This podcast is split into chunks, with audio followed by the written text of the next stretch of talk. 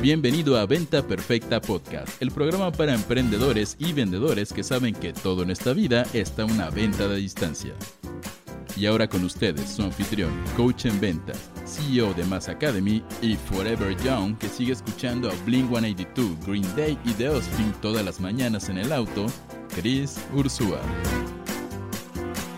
Señores, bienvenidos a este episodio de Venta Perfecta Podcast. Soy Chris Ursúa, consultor en ventas, negociación estrategias comerciales. Es un gusto estar con ustedes. Y el día de hoy tenemos un episodio que ya nos habían pedido que hiciéramos uno como este desde hace rato. Y es un QA, una sesión de questions and answers, de preguntas y respuestas de absolutamente lo que quieran preguntar. Para toda mi gente que nos está viendo en vivo, eh, que está quizá en Instagram, en LinkedIn, en TikTok, en YouTube, en Facebook, en el Facebook de Mass Academy, en el Facebook de Chris Ursúa, en Instagram. Si quieren hacer sus preguntas, pueden ponerlas en el chat a partir de ahorita. Cualquier pregunta es válida a nivel ventas, marketing, negocio pero siempre vamos a dar prioridad a los que vengan a Clubhouse, ¿va? Así que gente como Cami, como Cindy, que ya están en Clubhouse y quieren hacer preguntas sobre sus negocios, sobre sus ventas, sobre su inversión publicitaria, sobre escalar una empresa, sobre manejar equipos, sobre liderazgo, sobre lo que sea, alcen la manita aquí en Clubhouse, les pongo mute y ahorita vamos con ustedes. Ahora, chicos, antes de arrancar, quiero compartirles un post que eh, acabo de mandar ahorita a Facebook, que es, va a ser un poquito controversial con la gente que no lee, porque la neta es que hay un chingo de gente que no lee ni madres. Para todos los generadores de contenido, pónganme si están de acuerdo que a veces la gente no lee lo que está escrito, sino que lee lo que confirma su percepción. Entonces, justo esta mañana puse lo siguiente. Si dices amar el mundo del marketing y no sigues a las Kardashian, Jenner, West, de lo que te estás perdiendo. Y puso un par de bullet points, ¿no? La relación de Kourtney Kardashian más Travis Barker, el baterista de Blink-182, que es un boom mediático, el lanzamiento de Donda, el nuevo disco de Kanye West, el look de Kim Kardashian en el Met Gala de esta semana, que salió toda vestida de negro, la campaña de gobierno de Caitlyn Jenner en California, no sé si es la primera mujer trans que va por una, o hombre trans, perdón, me confundo con la terminología, que va por una posición de gobierno, eh, el hecho de cómo posicionan y cómo venden Kylie Cosmetics, que es la marca de Kylie Jenner, aparte de eso, el product diario en todas sus eh, cuentas. O sea, tú sigues a las Kardashian y ves cómo son expertas en posicionar marcas, productos y diferentes cosas sin decirlo a veces, ¿va? Aparte, ese, tuvieron un, un reciente viaje a Venecia a un evento de Dolce Gabbana y ves cómo venden el lifestyle. Aparte el divorcio de Kanye y de Kim, que también fue algo súper mediático. Y luego de esta lista, en el post de Facebook, les pongo, el marketing empieza por llamar la atención de la gente. Y esta familia lo trae desde el biberón, ¿no?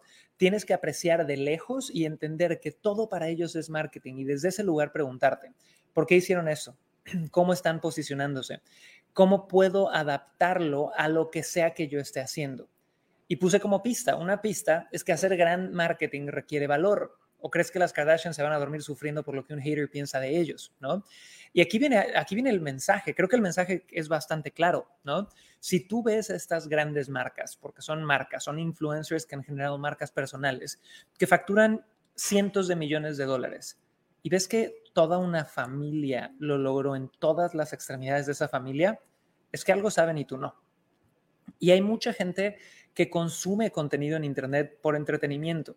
Yo lo que los invito a hacer es que con todas estas grandes marcas de influencers, consuman, pero no desde un punto de entretenimiento, sino desde un punto de aprendizaje. No solamente veas lo que te dicen, sino ve por qué te dicen lo que te están diciendo, ¿va? Y la verdad es que son unos genios. Si bien, ponle tú un ejemplo con Kanye West. Kanye acaba de lanzar un disco, para los que no conozcan a Kanye West, es un rapero que se casó con Kim Kardashian, luego se divorció, tuvieron un hijo eh, o hija, no sé. Y para lanzar su nuevo disco, hizo eventos de pre-lanzamiento.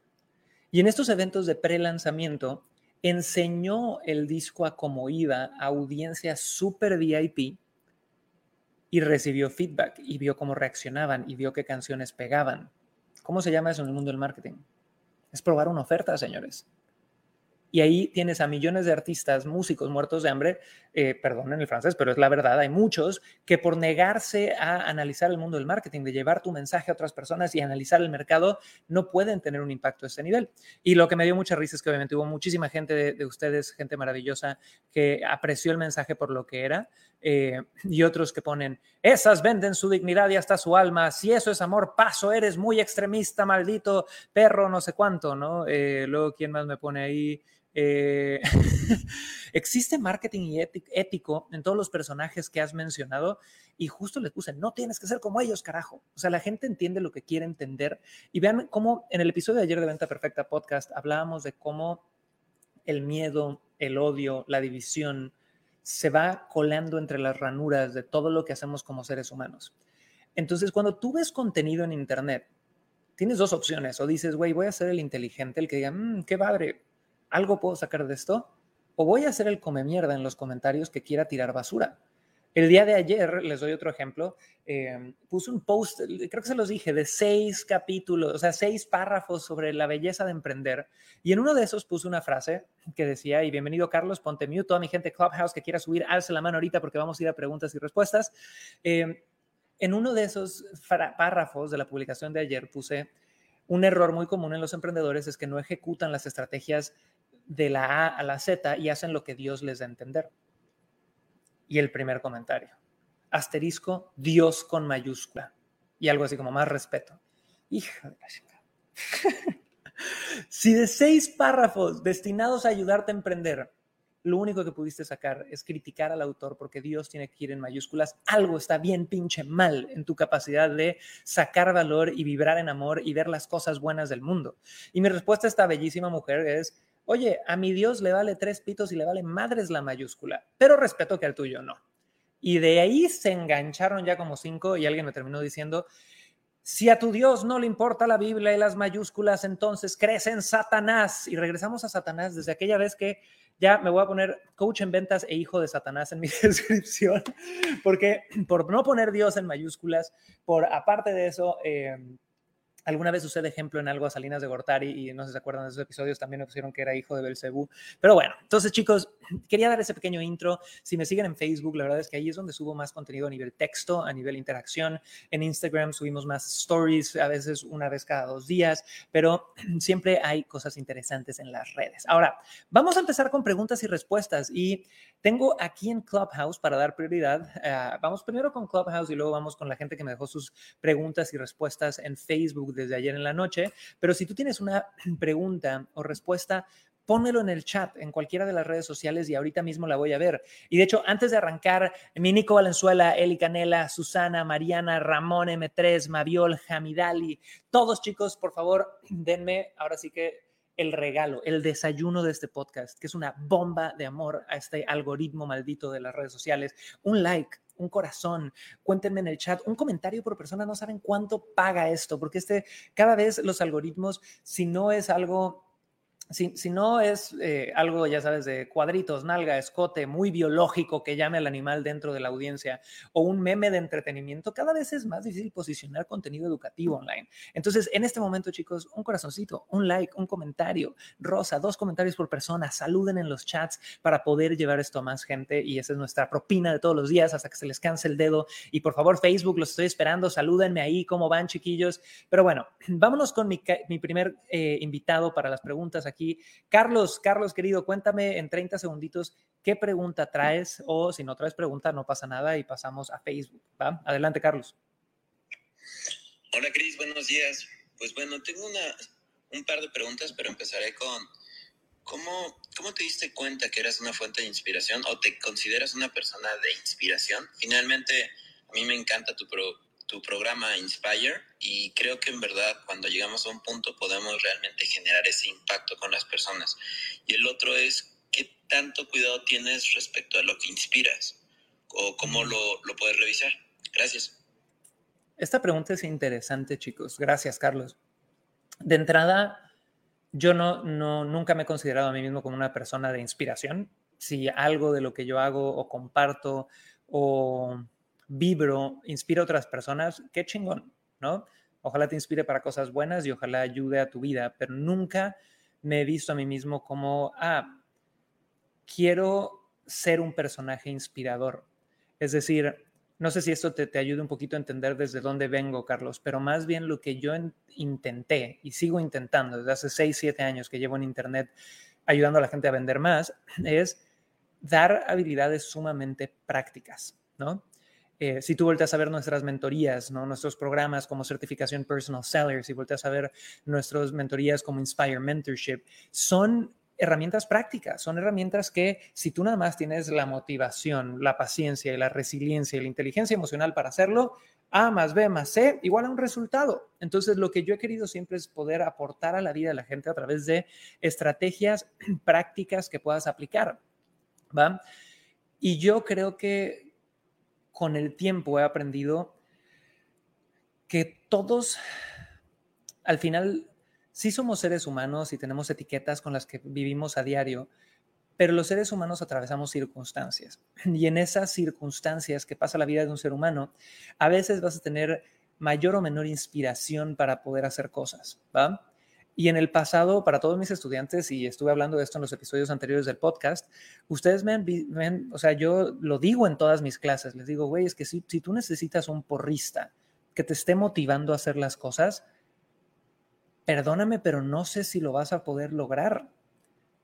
Porque es, como el, el, ejemplo burdo que yo doy. Y pónganme en el chat, ¿a quién le gusta la pizza? Pónganme la palabra pizza en los chats si les gusta la pizza en este instante.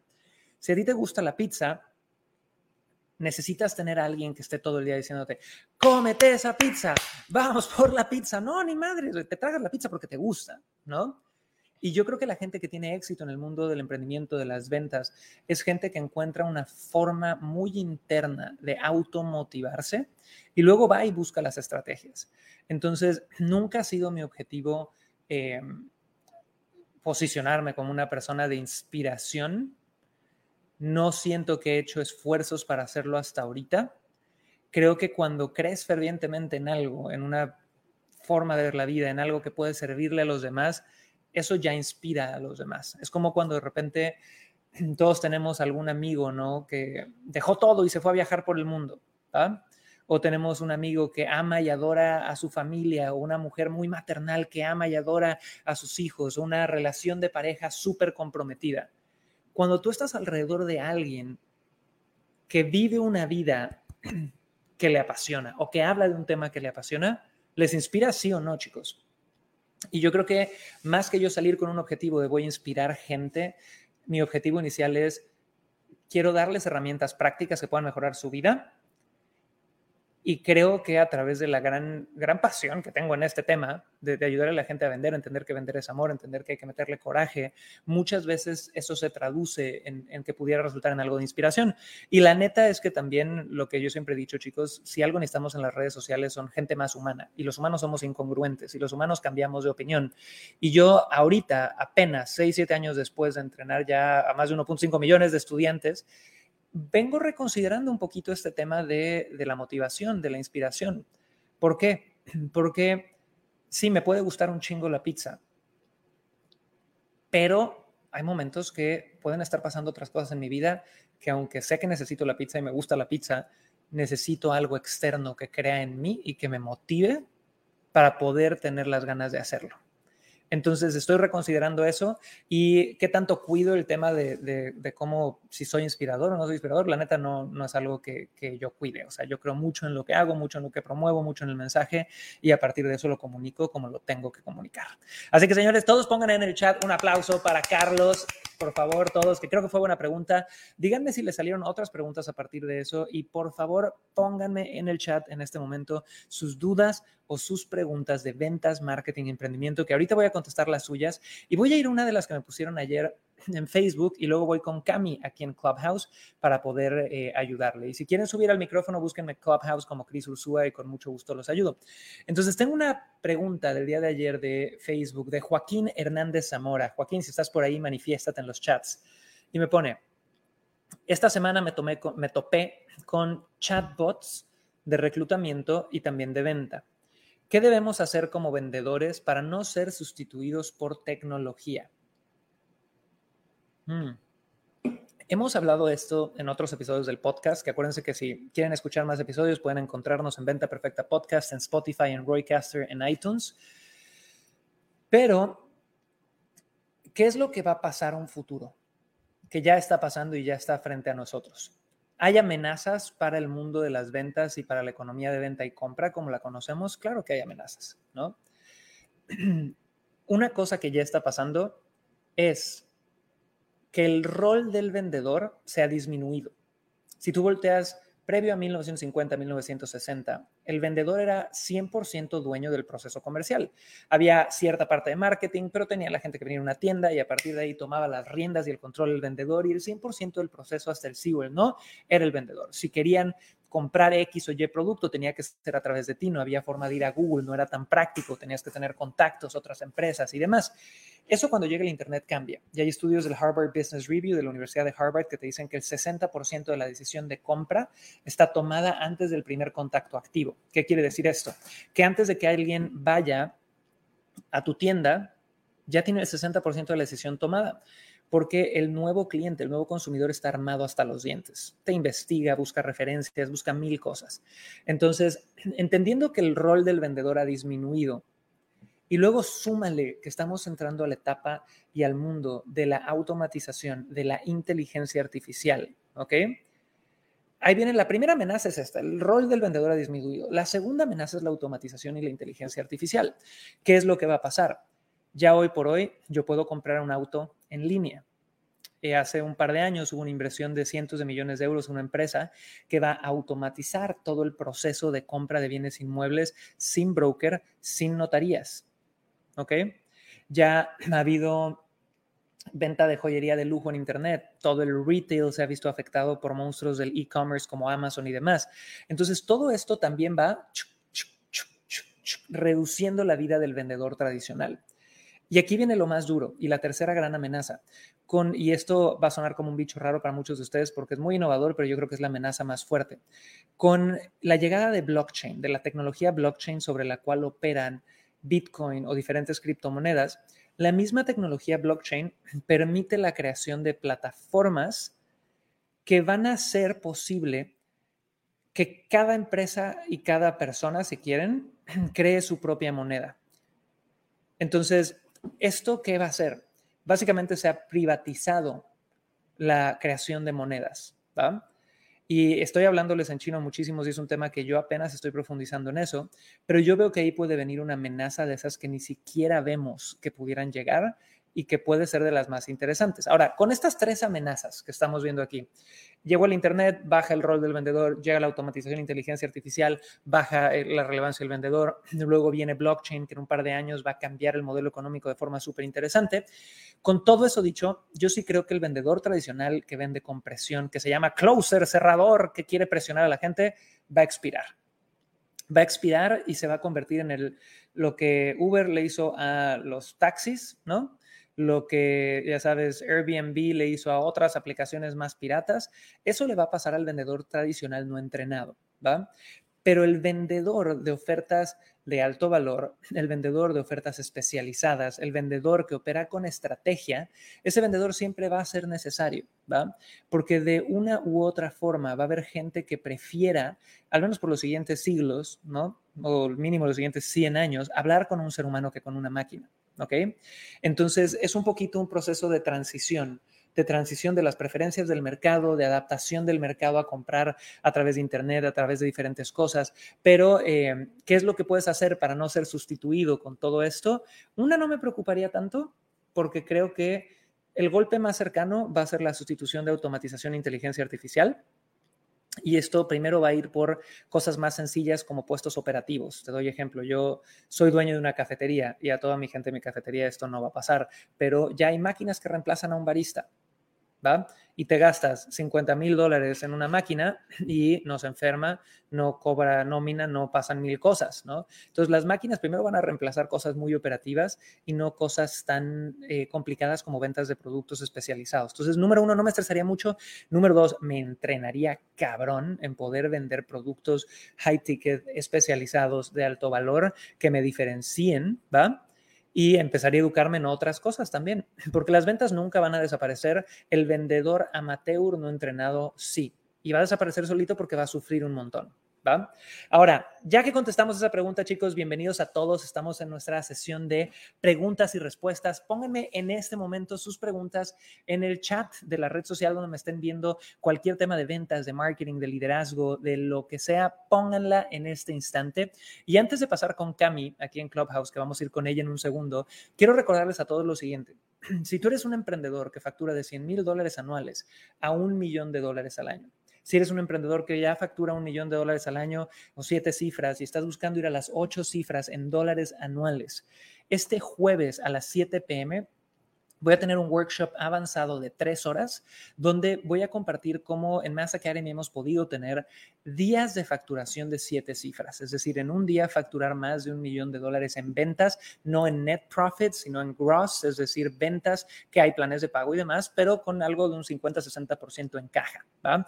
Esto lo estoy posicionando como algo solamente para emprendedores en esas facturaciones, chicos. De nuevo, no por mamón, no por pesado, sino porque si no estás en esas facturaciones, muchas veces lo que va a pasar es que te vas a abrumar, es que vas a escuchar cosas que te confundan, es que quizá no sea para ti. Pero si estás en el viaje de un millón de dólares a 10 millones de dólares, esto te puede servir cañón. Incluso si estás de 100 mil dólares a un millón de dólares, te va a servir increíble porque este workshop que va a ser gratis, que voy a tener el jueves, eh, que es mañana, si no me equivoco, a las 7 pm horario Ciudad de México, te va a decir un poquito cómo nosotros vamos a, a ejecutar nuestra meta de 25 millones de dólares en el 2022 en ventas. ¿Ok? Esa es la meta. Obviamente puedo fracasar totalmente, puedo superarla, claro, pero esa es la meta que tenemos y es una meta extremadamente agresiva y parte de lo que voy a compartir en este masterclass, en este workshop, es cómo pensar y cómo los emprendedores y empresarios tenemos una urgencia de pensar en cómo poder lograr nuestras metas de 10 años en 6 meses y hacer planes de, esas forma, de esa forma para que si fracasas, chingón, pero aceleraste más que lo que mucha gente va a pensar cuando quieren empresas que puedan crear 10 a 20% más anual, ¿ok? Y por ahí me ponen, ¿puede servir de inspiración? Sí, pero en muchos casos también los novatos se me abruman porque voy a decir cosas que no entiendan. Entonces, a la primera vez que te diga que pienses fuera del funnel, vas a empezar a decir, es que ya no tengo que hacer funnels. Y no es eso. Y no voy a tener tiempo en este workshop quizá de explicarlo a profundidad. Entonces, si tú no te abrumas, si estás en este camino de 100 mil dólares, un millón de dólares, de un millón de dólares a 10 millones de dólares anuales, urgente que hoy me mandes un mensaje directo por Instagram y dime, Chris, quiero ir al workshop y platiquemos un poquito, ¿ok? Quiero platicar un poquito para nada más preguntarte a dónde vas, qué es lo que quieres lograr, ver si esto es para ti, es 100% gratis y si veo que te puedo aportar un chingo de valor, te mando el link, va a ser por Zoom. La verdad es que es un grupo relativamente reducido de personas eh, y es más largo que, que cualquier clase de 90 minutos, 60 minutos. Entonces, bueno, esa es la primera invitación. Y si tú estás en un punto donde no estás en esas facturaciones y estás diciendo, pinche Cris Ojete, también haz algo para nosotros que estamos empezando, que estamos facturando mil, dos mil, tres mil dólares al mes. Eh, sí tengo algo para ustedes. El lunes y el martes de la semana que viene, a las 11 a.m. horario Ciudad de México, voy a tener un masterclass de dos sesiones continuas, el lunes y el martes a las 11 a.m. horario Ciudad de México, llamado el detrás de escenas de la planeación del Q4 2021. ¿Qué quiere decir esto? En estos dos clases vas a poder ver cómo yo planeo las estrategias comerciales de octubre, noviembre, diciembre de 2021 de mis cuatro empresas. Mass Academy, Infoproductos, Roycaster, un Software as a Service, un SaaS, Café 4M, un café de especialidad y aparte de eso, Más al Cubo, que es una agencia de marketing de lanzamiento. Y para ir a esta última, nada más tienes que ir a crisursua.com diagonal regalo. Entonces, resumiendo, para el primer workshop avanzado, emprendedores de alto nivel, empresarios, vayan a Instagram, búsquenme arroba Cris Ursúa y manden un mensaje de quiero ir al workshop y platicamos. Para el eh, masterclass del lunes y el martes de la semana que viene, mándenme, eh, bueno, más bien vayan a crisursua.com diagonal regalo y por favor, en ese momento, denle. ¿ok? Y por ahí me pone, ¡Viva España! Coño, tío, no puedo leer eso sin la voz del gato con botas. Muy bien. Ok, ahora, vamos a las preguntas. Estamos en nuestra sesión de preguntas y respuestas. Mi querida Cami, en Clubhouse. Bienvenida y cuéntame en 30 segunditos qué duda traes. ¿Cómo te puedo ayudar? Hola, Cris, gracias. Buen día con todos. Mira, yo trabajo con una empresa que da servicio al cliente en Estados Unidos y con otra que da servicio al cliente acá. y mi pregunta va por el lado de eh, lo que tú dices de dejar de apapacharte tanto al cliente. Eh, aquí en Latinoamérica nos cuesta un montón porque eh, todos dicen, no, pero ¿cómo, me va, ¿cómo no me van a llamar? ¿Cómo no me van a avisar? Entonces tratamos de darles la, la, forma de que ellos también son responsables de su educación, pero ahí estamos teniendo un montón de choque con, entre, o sea, desde el equipo de ventas hasta ya el servicio. Entonces, quería preguntarte más o menos cómo has manejado eso tú con tus estudiantes en que se hagan responsables de su educación y no estar atrás como porrista, como tú dices. Ok, muy buena pregunta, Cami. Quiero nada más eh, aclarar que la entendí bien. Entonces, tú trabajas para una empresa que al parecer vende educación en Estados Unidos y estás en el departamento de servicio al cliente. Y tu pregunta es, tenemos muchas quejas de estudiantes que nos dicen, es que, ¿cómo no me van a avisar que viene la clase y demás? Vamos a, vamos a contestar esta pregunta como, ahora sí que como Dios con D mayúsculo, D minúscula, nos da a entender, porque ese chiste local, si no llegaste al principio de este podcast, no lo entendiste. Pero bueno, ¿qué pasa cuando ventas? Lo que entiendo que está pasando aquí con Cami es que ventas está haciendo un proceso donde venden y quizá no le dan toda la información relevante al nuevo cliente sobre cómo accesar a su producto, sobre horarios, sobre detalles operativos, ¿va? Este problema es un problema grave y es un problema de ventas, ¿ok? ¿Por qué? Porque hay muchísimos departamentos de ventas que lo que hacen es se enfocan tanto en nada más cerrar la pinche venta, que de nuevo dejen de decir cerrar, cerrar es negarle acceso a algo a alguien, carajo, ¿ok?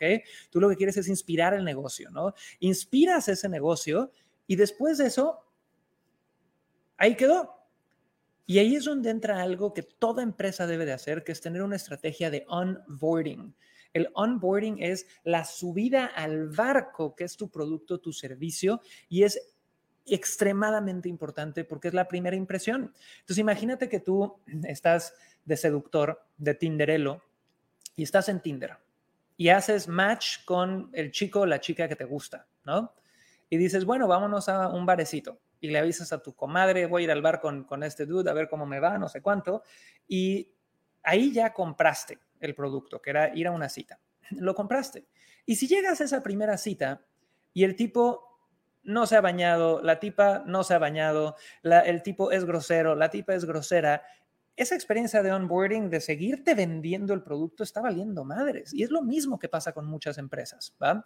Entonces, ¿cuáles son los puntos básicos de cualquier proceso de onboarding? Número uno, que ventas venda con honestidad, con claridad y que dé los siguientes pasos al cerrar la venta. Es decir, cuando ya pagaron, siempre tiene que haber una conversación de, perfecto, los siguientes pasos son esto, esto y esto. ¿va? Si son compras digitales, tienes que tener un canal de comunicación previo a la venta, que sea, perdón, post-venta, que sea el principal. Si tú le estás mandando información a la gente por WhatsApp, por Telegram, por Facebook, por Paloma Mensajera, por mensajes encriptados, va a valer madres. Entonces, el mismo vendedor tiene que decir, perfecto, los siguientes pasos es paso número uno, te va a llegar un mail, que el mail es muy buena plataforma de comunicación postventa. Y en ese mail te vamos a recapitular todo, pa, pa, pa, pa, pa, pa, pa, pa, pa, ¿ok?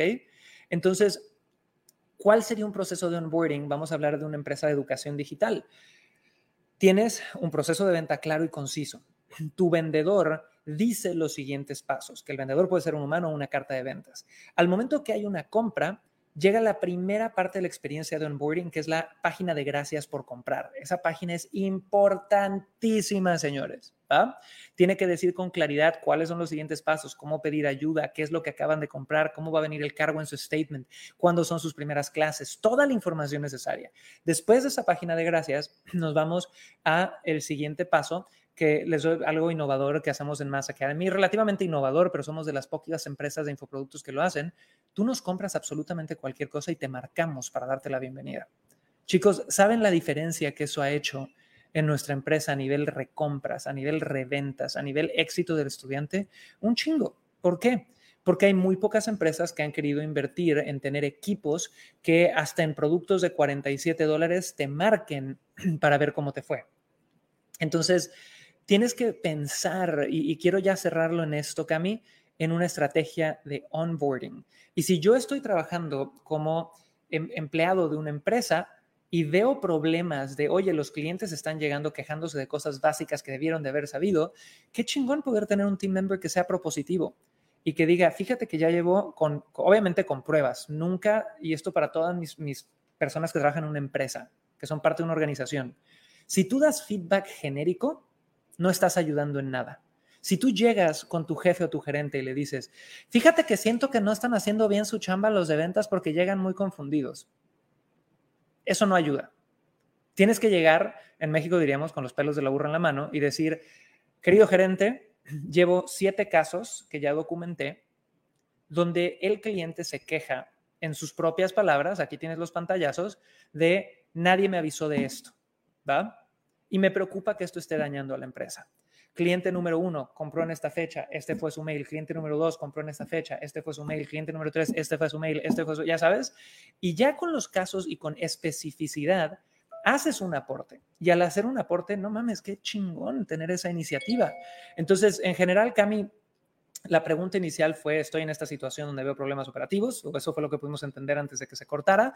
Y la respuesta es, no es o sea, es una responsabilidad de ventas, es una responsabilidad de una estrategia de onboarding y qué hacer si fuera tú, gánate tu lugar y no es echando a la gente bajo el camión. Tú estás protegiendo tu chamba y protegiendo a la empresa.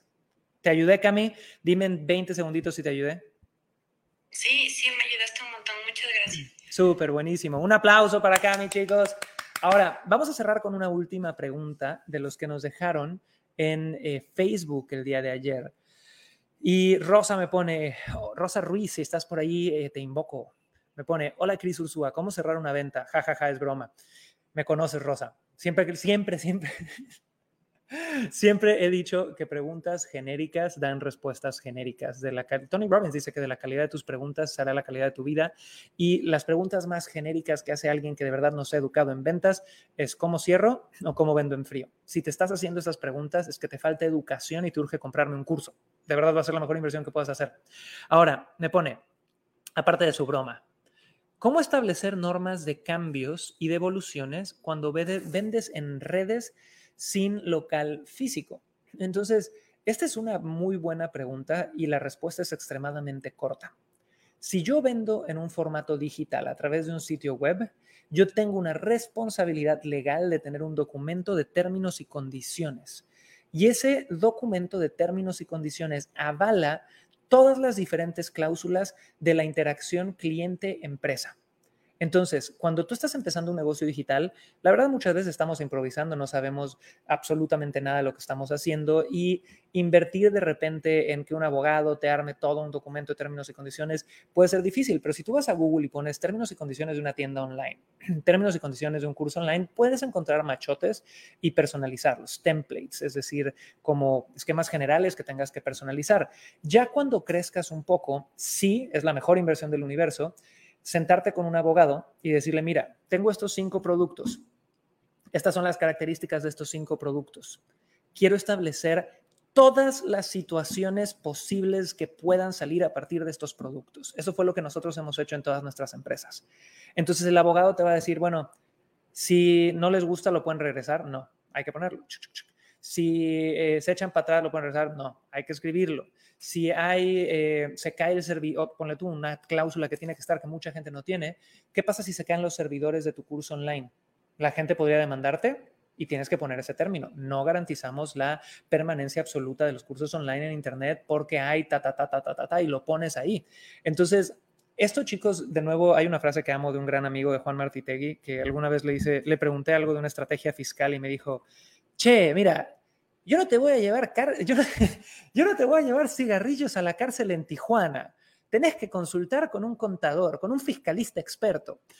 Y es lo mismo que les digo a ustedes. Yo no les voy a llevar cigarrillos a la cárcel en Paraguay, en Chile, en Perú, en Bolivia y demás tienen que consultar con un abogado, con un experto fiscal, temas fiscales, con un abogado, temas de, leyes digitales y demás, pero la respuesta corta es que te urge tener un documento de términos y condiciones donde se especifique por producto o como regla general cuáles son las políticas de tu empresa de devoluciones en todos los sentidos y en todas las variables que puedas tener ahí. Así que chicos, con eso dicho, tengo que ir a encontrar una oficina aquí en Nueva York. Eh, nos acabamos de mudar a la ciudad de Nueva York y voy a tener un evento con mis queridos Inspires muy pronto, virtual, eh, y quiero una oficinita chingona, porque la neta, estamos en un depita rico, pero no quiero ser demasiado estorboso y me pongo muy estorboso cuando hago eventos, así que tengo que salir corriendo. Pero gracias por estar en esta sesión de preguntas y respuestas. Les recuerdo, si eres un emprendedor que está escalando de 100 eh, mil dólares anuales a un millón o de un millón a 10 millones, mándame un DM para invitarte al workshop que vamos a tener el jueves y si eres alguien que está empezando o que igual y no has llegado a los 100 mil dólares, ¿va? Mándame, ni siquiera me mandes nada, ve a crisursua.com diagonal regalo y te tengo un regalo maravilloso. Así que chicos, los amo y los adoro. Gracias a Carlos, gracias a Cami, gracias a todos nuestros speakers invitados de Clubhouse, a mi gente de Instagram, de Facebook, de todos. Disfruten, perreen, cáguense de risa, amen a la gente alrededor suyo y nos vemos en el próximo episodio de Venta Perfecta Podcast. Bye chiquillos, cuídense. Chao.